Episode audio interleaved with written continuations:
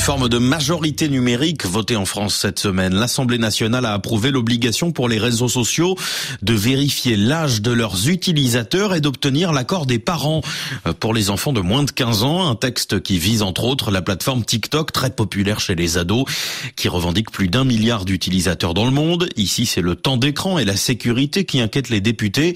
Mais TikTok suscite aussi une levée de bouclier en Occident sur la question de la protection des données.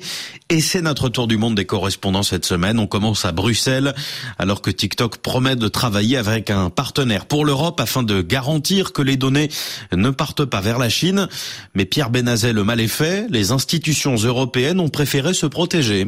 La semaine dernière, la Commission européenne a décidé d'interdire l'accès à TikTok pour tous ses ordinateurs et téléphones ou tablettes. Le Conseil européen, qui représente les 27 gouvernements à Bruxelles, a immédiatement pris la même décision. Les applications TikTok téléchargées devront être désinstallées des appareils mobiles appartenant aux institutions, mais aussi des appareils personnels susceptibles d'être utilisés pour des usages professionnels, euh, comme pour des visioconférences ou pour lire des courriels. Bref, au bout du compte, tous les smartphones et tablettes, même personnels, des employés devront être débarrassés de TikTok d'ici au 15 mars. Et comme on pouvait s'y attendre, la tâche d'huile a déjà commencé à s'étendre à d'autres institutions. D'abord le Parlement européen, puis euh, le Parlement danois. Pierre Benazet et une position similaire aux États-Unis, même si TikTok a accepté que ses données dans le pays soient hébergées et surveillées par une entreprise californienne.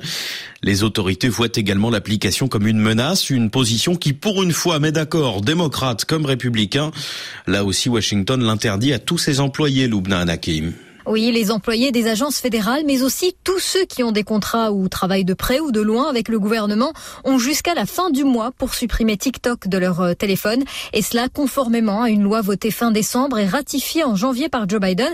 La Maison-Blanche évoque effectivement euh, le risque que cette application pose pour la sécurité nationale, le risque que les données rassemblées puissent être utilisées par la Chine à des fins d'espionnage ou de manipulation. Et vous l'avez signalé, cette mesure a en effet reçu le soutien des élus des deux bords, démocrates et républicains, même si elle a été dénoncée par les associations de protection euh, des libertés comme une violation des droits privés.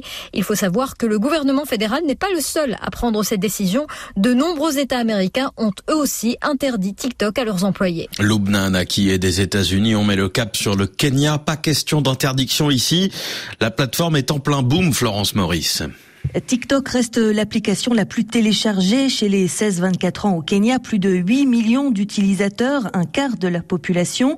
Et parmi eux, quelques stars comme Asiad Nassenia, surnommée la TikTok Queen du Kenya. 2 millions d'abonnés, une influence qu'elle monnaie à prix d'or.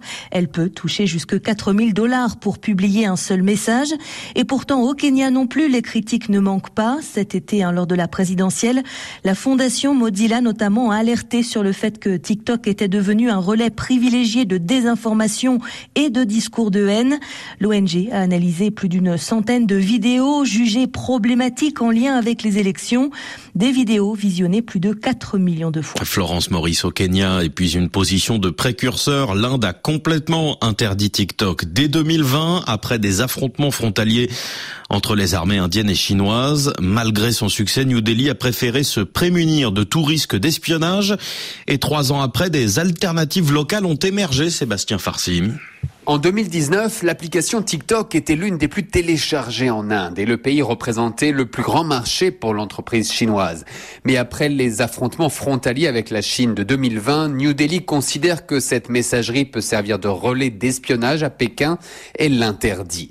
Cela bénéficie alors à Instagram, mais aussi à plusieurs applications indiennes de vidéos courtes. La plus connue, Josh, a été lancée juste après l'interdiction de TikTok et fait un tabac en ciblant les jeunes des petites villes et en leur offrant une interface en neuf langues locales, ce que ne font pas les applications américaines.